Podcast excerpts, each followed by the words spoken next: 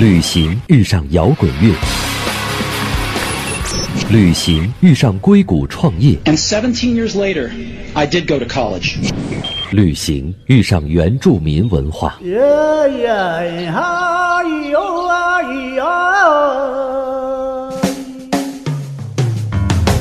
不谈情怀，只聊干货，一本旅行一本旅行，各界大咖与你分享不为人知的目的地故事。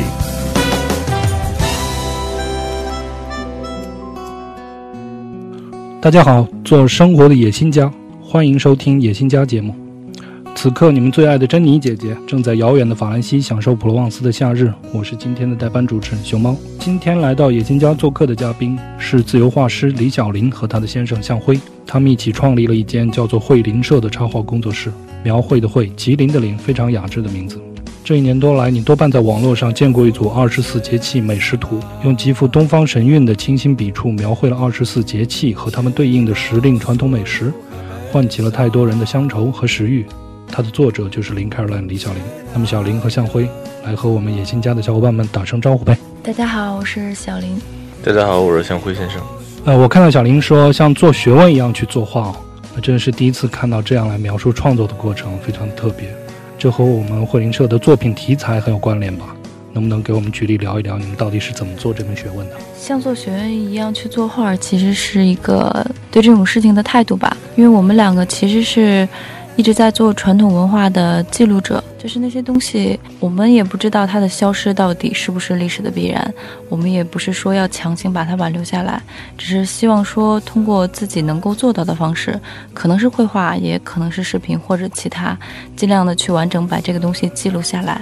然后当有一天你觉得它很美好的时候，还能找回来看。比如说像我们在画的二十四节气，呃，我一直觉得应该像一个研究课题，它可能不太像如何画出一幅你心里的画，而是如何更好的表述出来这种传统事物的美好。嗯，在微博上感觉小林的兴趣光谱非常广泛哦。生活中你其实具体到底是喜欢些什么呢？生活中我挺无聊的，真的挺无聊的。我好像我我是从小就是除了画画什么也做不好那种人，就小的时候是吗？对我我五音不全，不会唱歌，然后肢体非常不协调，不会跳舞，然后体育也特别差，经常不及格。我可能能做好的只有画画这一件事儿，所以我会格外珍惜它。老天爷把技能树所有的都抽空了，只这一块留着。那所以这一块会 非常的强，特别的强。不不是不是，其实画的也不是特别好，比我画好的人特别多。我可能就是能能坐住吧，就是往那儿一坐就不太想。不太想动了，对，明白。那么向辉呢？你在文字中自嘲是文艺中二还酸腐，但是我看你好像并没有要改的意思哦。其实最关键的还是说，在认识小林之前，老觉得自己是一病人，后来认识以后，发现这个病也没什么不好。三十多岁以后，就开始去掉原来二十多岁那会儿的表演型人格，呃，觉得事儿也许比自己更重要。按照自己的方式把事儿做好就好了。那些中二啊，那些酸腐啊，觉得也许这是自己做事的特质，还蛮适合做为了传统文化的记录吧。因为像我做原来做互联网做了十年做产品，虽然也很开心，但是总被人叫做是艺术家，也不太爽。其实，在一个充满数据这样的时代的这个公司里，呃，但是出来现在跟小林一块做会员车以后，发现其实酸腐是呃一种敏感性。那这种敏感性代表了我们对传统文化的一种爱，把这种爱放到创作里和记录里，啊，慢慢的就会让它显得活灵活现。不敢说有生命，而是说至少记录的很真挚。明白，这种酸腐其实是对那些旧时光老东西的一种热爱。对，这种酸腐是一种催化剂吧，就好像你酿酒放酒曲一样。那记录者的酸腐，没准就是这个酒曲，给它让它更好的让这个米可以糖化。这个比喻非常的奇妙。小林其实非常的谦虚了，我感觉总是在说自己的画技其实并不成熟，需要去磨练手艺。但是我相信我们广大的小伙伴们不这么看哦，都觉得你画的很棒。现在很多画师呢都选择以数码手段来创作了，不过我们所看到的绘灵社的作品，好像还是在用水彩画这一类的传统方式在纸张上来进行哦。这也是一种有益的选择吗？难道不会效率更低？会会效率特别低，而且画错了就只能重新再画。但是画画是这样一种形式，就是笔、颜料和纸张通过人心里的想法传达到脑子，脑子再传达到手上，手通过笔的媒介沾上颜料传达到纸上，它是一个连贯的一个过程。这个过程的本身就充满了未知和趣味性。比如水彩，它不同的颜色糅合在一起，可能水的比例不一样的话，它出现的效果就不一样。所以，它是一个不太像电脑程序化，就是你固定的知道要它会给你什么答案。我在纸上画，很多时候它会给你小惊喜，其实也蛮好，而且会强制性的锻炼你去不断的练习，去规避掉错误。对，而且我一直觉得用纸张、用画布来画，它其实才是有原稿。因为马尔特·本雅明说过，完全的大家都是复制品了以后，其实艺术品本身的那个灵韵就是退散掉了。对对，所以我们经常会去，一定要去那个展厅里面看原作，就是因为原作给人的震撼和在电视或者电脑上看到的图片的效果是完全不一样的。原作是带有灵魂的，对对，所以就是再高清的扫描品、数字博物馆也替代不了我们去博物馆里面亲身的去看一看哈，用自己的眼睛和感官去感受。你会和画直接产生共鸣，站在花前。这个想讲一个原来的故事。原来跟一个 DJ 啊叫张友代，然后我们一块儿做过一个设计的 workshop。大 DJ 了，大 DJ 啊，他讲过一个故事，就是他在。呃，荷兰买过一个，是荷兰还是日本，我忘了。是买过一个二手唱片，黑胶里夹杂着一张纸条，那张纸条上写着他有一天去听 Bob Dylan 的演唱会，然后跟谁去的，那天下着小雨，表白，然后感觉非常的幸福。其实我理解，就是现在的 MP3 可能会让这种音乐传承的故事和味道消失。那手绘其实也是这样，电脑的绘画可能它也有自己的灵魂存在，但手绘它有一种随机性，它都是有人的故事在里面，就好像有对情绪。就好像有人说，那个胶片相机是那一瞬间通过一个化学反应把光记录在底片上，那可能绘画也是这样。那一瞬间可能我画错了一点，我画好了一点，但那个点是我的手与笔还有纸接触的故事啊，这个我觉得会让这幅画变得不一样。对，所以就让我们顽固的保守下去吧。我看到小林作画的时候，好像还会点上一支香，是吧？嗯，对，很有仪式感。这也是一种让你们上瘾的所谓繁文缛节吧，就是你们说的繁文缛节。呃，点香是强制自己进入一种状态。我一直从心里觉得绘画是一件比较神圣的事情，就是像你要有一个启动仪式，然后下一步你就要把自己投入到这个作品中了。你把你的情绪、把你的想法都表现在作品中。节气、诚实这几个系列的作品会引起那么多人的喜爱和共鸣，你们事先有想到吗？没有。节气其实一开始并没有那么多反应，大概是到画到第九章还是第八章的时候，才开始有人开始关注。嗯，之前的时候就是没有什么人理我，可能三发出去以后，几天以后就三条评论没了。但是，可能画画人都有这种感觉，就是当然大家的反馈对你非常重要，他是对你的一种认可，他会给你更多的鼓励。但更多的时候，你去画它的动力是你肚子里有太多的话要说，你脑袋里边有太多的想法要表达，所以你要通过绘画的方式去把这个情绪抒发出去。对，当然还是越多人喜欢越好。比如说那二十四节气美食，其实当时的调研时间都非常长，研究时间都是翻各种各样看不懂，一开始是真的看不懂，完全看跟看天书一样的古籍去佐证，然后再去。搜集各种资料，找各种老师问，然后再去画它，它才有历史意义。所以二十四节气美食，可能大家看到是二十四张画，但是背后的时间真的花了挺长的。就是没有看到你们去做学问的那个过程哈。其实之前画二十四节气美食图的时候，就是因为觉得那个东西很好。我母亲是做中医的，所以我就是对传统文化有一种。情节吧，但是传统文化感觉太大了。我这个年纪应该还完全不知道它的玄妙，但是我知道我生长的二十多年以来，节气的概念在变淡。呃，我们可能小的时候还经常会想着冬至吃饺子，不吃要掉耳朵，对，就是老天会把你的耳朵冻掉了，会有这种谚语。但是到现在，小朋友可能对这个感觉就非常弱了。我们小的时候是没有空调，要吹电扇。所以在夏至那一天吃凉面，吃着凉面，吃着凉西瓜，然后吹着电扇，那个时候是我们对夏天夏至这个节气的理解。但是现在我们也没有了，就是节气，可能现在你跟别人说小满或者芒种这种较为生僻的节气，大家都已经不知道了。但那个东西它是有自己的说法，比如说小满，你会发现二十四节气里边只有小满没有大满，它就是在讲一种。满招损，谦受益的中国式哲学，这套东西特别好。但是我只会画画，就是刚才说的，我技能树，其他没有，所以我就只能通过绘画去记录。我就想把我所有能想到的都记录到画中间。像那个惊蛰的时候吃炒豆，是因为那个时候是农耕文明，和我们现在不一样。农耕文明时候吃炒豆，寓意炒虫，因为它会把呃黄豆和芝麻之类的放到锅里。炒得啪啪作响，这个时候你吃的时候，老人小孩吃都要使劲嚼，就寓意把害虫吃下去，今年庄稼无灾害。所以，我们现在的生活环境导致我们对节气的概念越来越远，这是一个好像没有办法规避的事情。对，但是你还是会有一种情节，就是感觉可惜，这也是没办法规避的。那我能做到的就是用绘画记录。包括去年二十四节气画完以后，今年画了番外，然后我们又开始制作二十四节气美食的视频。那个时候是在纸上画，但纸上行来终觉浅。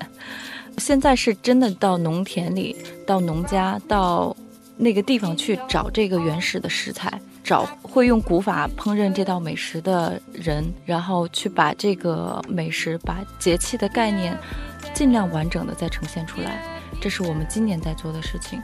我不知道我会不会一辈子搞节气，我肯定也会搞别的。但我觉得节气对我的影响，包括我对他的情感，还是还是挺深的。对，而且真的越了解越喜欢他，好有道理。比如说马上要来的那个那个大暑，南方吃米糟，是因为南方在大暑节气的时候天气是湿热。下着雨，天气又又闷又热，所以这个时候吃米糟，它把体内的湿热帮你排泄出去，然后让你的体内就比较清爽。所以在那个节气的时候要吃那样一道美食，它可能很多时候是人和天和地和环境它之间一种非常你感觉到很共融、很和谐的一个状态。我是在这样快节奏的生活里边看到那样一种生活状态，还是挺羡慕的。心向往之哈，心向往之。你特别看重的这个节气，嗯，它是一个非常有象征性的意象哈，嗯，就是对于已经失落的农耕农耕文明，对，可能传统文化其实它的内涵和外延非常的广泛，大家都有觉得特别吸引自己的那一方面，可能节气这一点是特别打中李小玲。除了节气。可能因为我是一个吃货或者对吃有特殊迷恋情节的人，我们今年还画了城市，就是具体到每一道城市的一个经典美食。因为我们现在的社会变化和社会结构的变化，让我们人从家庭从原始的家乡离开，它变成一个零散的个体，安插在每一个不同的城市里，然后这个时候。总会有家乡的那么一道菜牵动你的味蕾，然后让你突然思乡情感爆发。所以我就想找到那样一道菜，然后让你想到家乡。我们画了有河北人民淳朴感觉的驴肉火烧，嗯，我们还画了热情的武汉热干面，当然还有那个武汉人的早餐，面窝还有豆皮。我们会尽量的去找有代表性的。代表一个城市文化的美食，这一点我特别有感触，是吗？对，就是味觉的记忆，或者说身体的记忆，可能对一个人来说非常的顽强。我以前开玩笑说，我是一个淮扬菜沙文主义者，对，因为我的故乡在淮扬菜的发源地，也去过很多地方，吃过很多地方的美食，但是总觉得好像还是我们淮扬菜最好吃。对，它是一种。对家乡的理解，对，就好像我觉得肯德基只有新街口那家特别好。你这个就，这这就是一种迷之执着了。冷段子，对，冷段子是吧？我看到传递传统美意的邮差，哈，你们有这个说法，我觉得这个意象也是特别的美好。嗯，像在北京工作生活的年轻人，大家的节奏特别快，压力非常大，有太多的资讯要了解，有太多技能要更新，有太多的现实要去盘算。为什么你们会？开始去关注旧民俗、老手艺这些正在淡出现代社会的东西呢？就是说，这份热爱最初是从何而来呢？向辉，嗯，我觉得冥冥之中会有一些，就是像乔布斯说的一样，就是有一条线会把你生命中的很多东西串起来。虽然我是做互联网的，但是我从小是学民乐的，学二胡学了十年。是吗？对我父亲是做中国古建筑设计的，但是我在做互联网设计的时候，没有把这根弦发掘出来。真正的让我感觉到的它美的是，因为也是跟小林认识以后啊，我们俩互相有了很多影响，包括说他以前可能不太习惯我的思维方式，那种非常直接的尼采式的那种男直男直男癌，对吧？然后呃，我也受他很多影响，就是委婉的、中庸的那种的，呃，循序循序渐进的方式。到我就中用。对，然后我们俩之间互相影响以后，其实会发现有一些呃很好的东西。他让我理解了一些以前没理解的事情，比如说为什么我们在一家公司能够有的团队非常和谐，有的团队就不和谐。你会发现那些和谐团队它是有很多仪式的，比如说开工的时候会发红包，比如说大家在一起有新同事来了要破冰，对，比如说大家在一起干了一件事情以后是一定要去庆祝的，无论是成还是败。对，败我也要庆祝，因为我们要庆祝我们在这过去在这件事情里面我们自己的成长，我们总结了什么，我们复盘，复盘也是有一定方法的，怎么能让大家能够很好的在一起沟通？因为人毕竟是一种场景动物，它不是一种逻辑动物。所以，当你理解这件事儿之后，你就会发现，原来有些繁文缛节是有它自己的道理的，是一个时代道理的。那么，站在我一个功利主义的这个功利主义男、直男的这个角度来说，定位特别好。对他，我们俩好多好玩的故事啊，其实对，待会儿可以给大家分享。对好，呃，站在这个角度来讲的话，其实繁文缛节是有它非常大的作用的，而不仅仅是说，呃，它是那些要需要我们被抛掉的。为什么我们人类现在虽然效率越来越高，但幸福感没有上升呢？是因为我们可能太把自己当成一个机器去思维，而很多时候忘了我们自己其实是一个人。所以就好像我说的，就是当你承认自己是一个人有弱点的时候，也许你才能发现你自己寻找幸福的方式。那么我觉得繁文缛节，我们听起来好像离我们遥远，其实它是我们，也许我们都在潜移默化在寻找的一些东西。那为什么我们看到某一些公司，我们都说哇，那家那家公司大家团队好和谐，好棒，大家为了一个梦想去走，好，而且外外面看上去大家智商都很正常，没有说像那种变态的传销组织邪教一样，对吧？但是就感觉大家很和谐，很认可。其实那里面是有很多的方法让大家凝聚在一起的，包括信仰，包括对这些东西，其实都是繁文缛节，都是我们在传统文化里能够发现的那些怎样和别人沟通，怎样凝聚大家，怎样发现目标，怎样生活可以幸福的一些方法。对。对对对，所以这也是我我站在我的角度，因为毕竟我们俩君子和而不同嘛，我们俩经常吵架，对世界观不一样，对，但是站在我的角度，我觉得记录这些是对于每个人是有用的，对，尤其在节气，你真的出去大暑去走一圈田地，然后被三十七度的高温晒一晒，你再回来去享受那个冰西瓜的时候，那个感觉和你在家点一个外卖是完全不一样的。没错，包括我在二十四节气去写立春的时候，你打打过春牛，贴过春字，吃一个春卷儿，和你点一个外卖吃一个微波炉热过的春卷儿，那怎么能相同？是吧？那是对对对，所以其实人和人和事情都是场景，它不是简单的一个一个一个逻辑一个逻辑的，这是我做民俗最大的一个感受。没错没错。和小林和向辉交流，我真的能非常清晰的感觉到他们所做的事情对他们人本身的滋养。那么插画呢，在很多人的意识里，其实是一种更加贴近商业、更像快速消费品的形式哈。嗯呃你们却希望用它来承载这些更加厚重的内容。当时为什么会有这样的信心？为什么会有这样的想法呢？因为没有别的途径去表达，我是不是有点太实在了？就像刚才我真的只会画画，可能我是一个作家的话，我就一定会写本书去记录。但是现在可能有了向辉老师的加入，我们现在会通过更多的方式，比如说视频，比如上一个节气是小暑啊，小暑节气视频的时候，就真的到了藕池，小鼠要吃藕，所以就到藕池去挖藕，然后去看农家做藕，去看农家是怎样种藕。它和藕的一系列的故事，包括藕在藕池里的一个生长状态，真的去了解这样一个美食背后的故事，这样一个食材背后的故事。二十四节气美食图给大家呈现的是一个平面的菜，那视频可能就是呈现了一个立体的，包括寻找食材对到种这个菜的人的生活环境的一个还原，可能它更立体一些。对那将来可能或许我们还会有更多能想到的更好的方式去记录。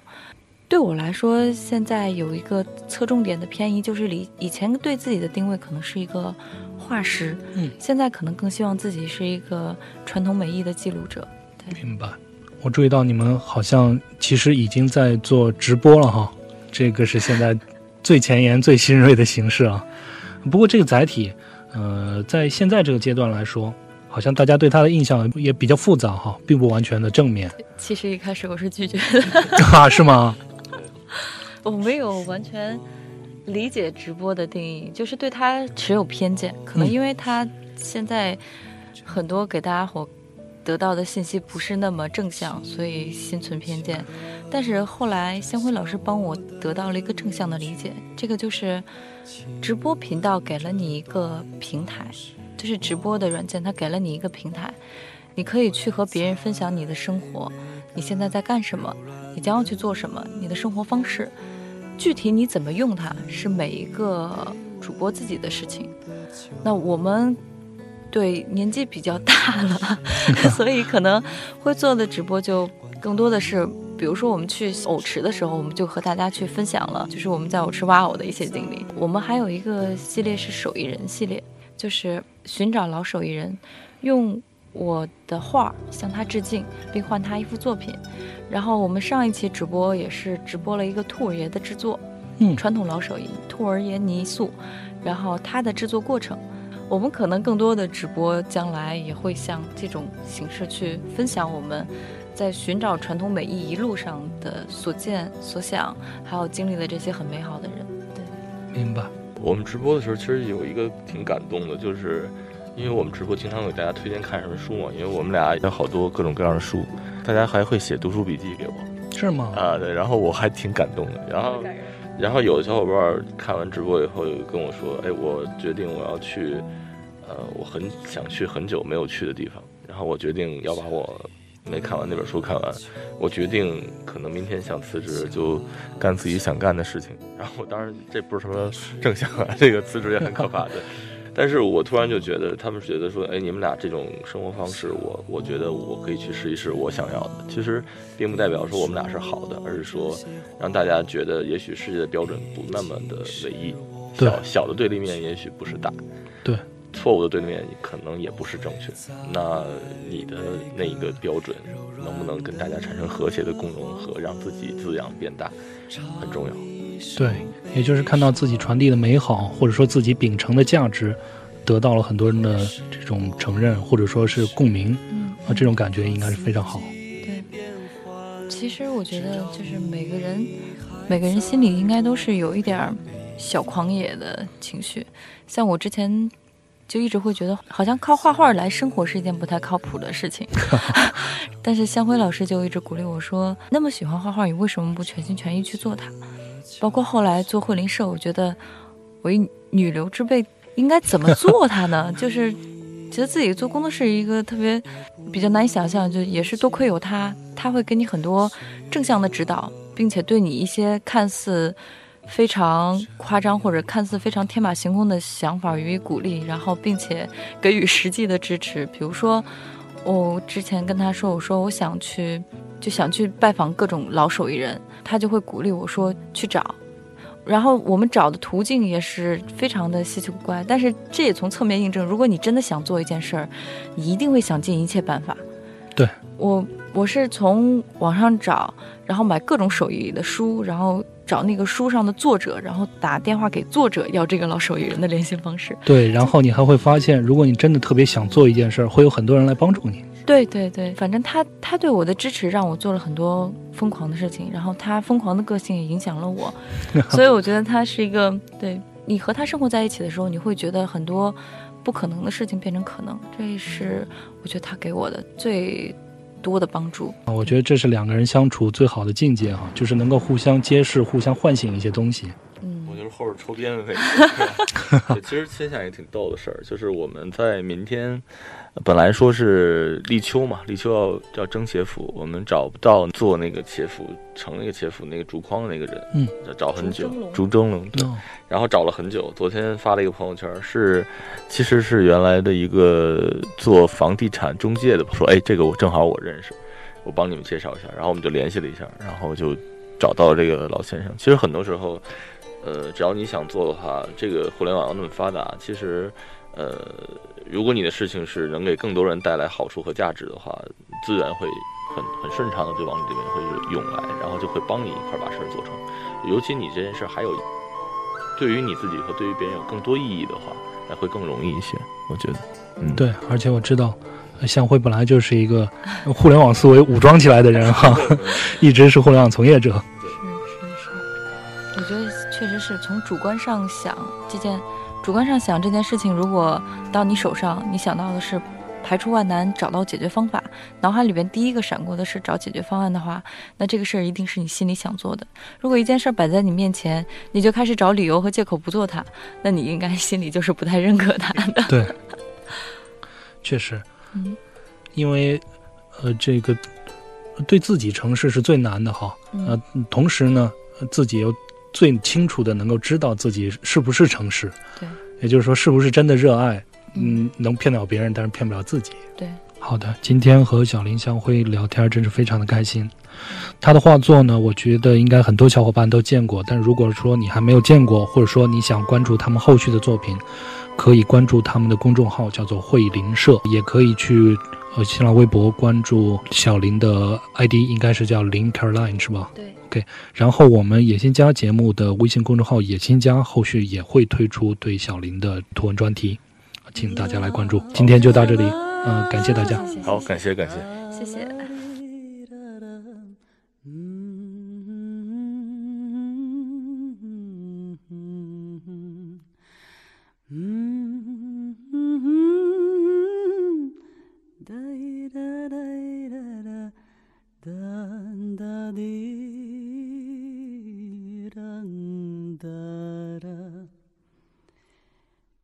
Bismillah deyip ey başladım Suğa tayak taşladım. Bismillah deyip ey başladım Suğa tayak taşladım. Dostlarımdan hürmet için Bencirimni başladım. Dostlarımın hürmet için Benceremni başladım. Siganışka, siganışka Siganışka çornaya milaya maya Siganışka, siganışka Siganışka çornaya milaya maya Kaşın kara, kaşın kara. Kaşındın közün kara. Kaşın kara, kaşın kara. Kaşındın közün kara. Kırpegimdime nurlatama.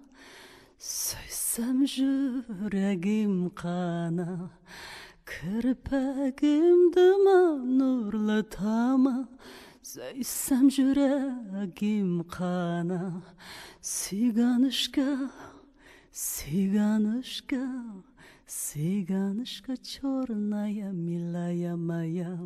Siganışka адзаза, Сиганышка черный глаза, Сиганышка черная, милая моя. qoshingda bir ko'zingda bir qachon kelar sin tabir? Qarshingda bir ko'zingda bir qachon kelar sin tabir sin tabirning oylarida ko'risharmiz kunda bir? Sin nima aylarda Körüşermiz künde bir Siganushka zaza, siganushka черный глаза, siganushka черная, милая моя. Siganushka azazа, siganushka черный глаза, siganushka черная, милая Yamaya.